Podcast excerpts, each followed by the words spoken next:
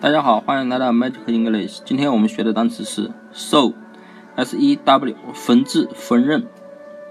这个单词谐音呢是第一个谐音是手，就是大家双手的手。那么你缝制或者是缝纫需要用到你的手，对吧？啊，大家知道，嗯，其实有很多那种缝纫厂招的工人呢，他们在那里做缝纫工。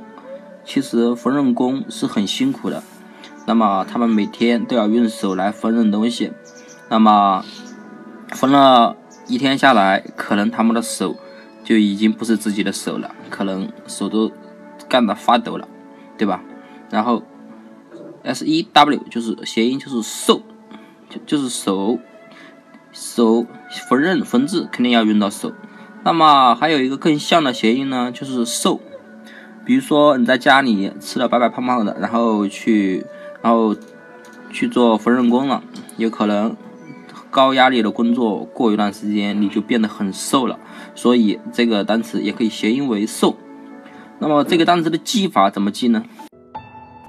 大家看 S E 是不是拼音色色，苦涩的涩。那么 W 是味。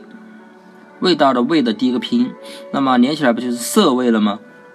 你想啊，那你工作那么辛苦，那你那你在那里干的肯定也是很苦涩的，对不对？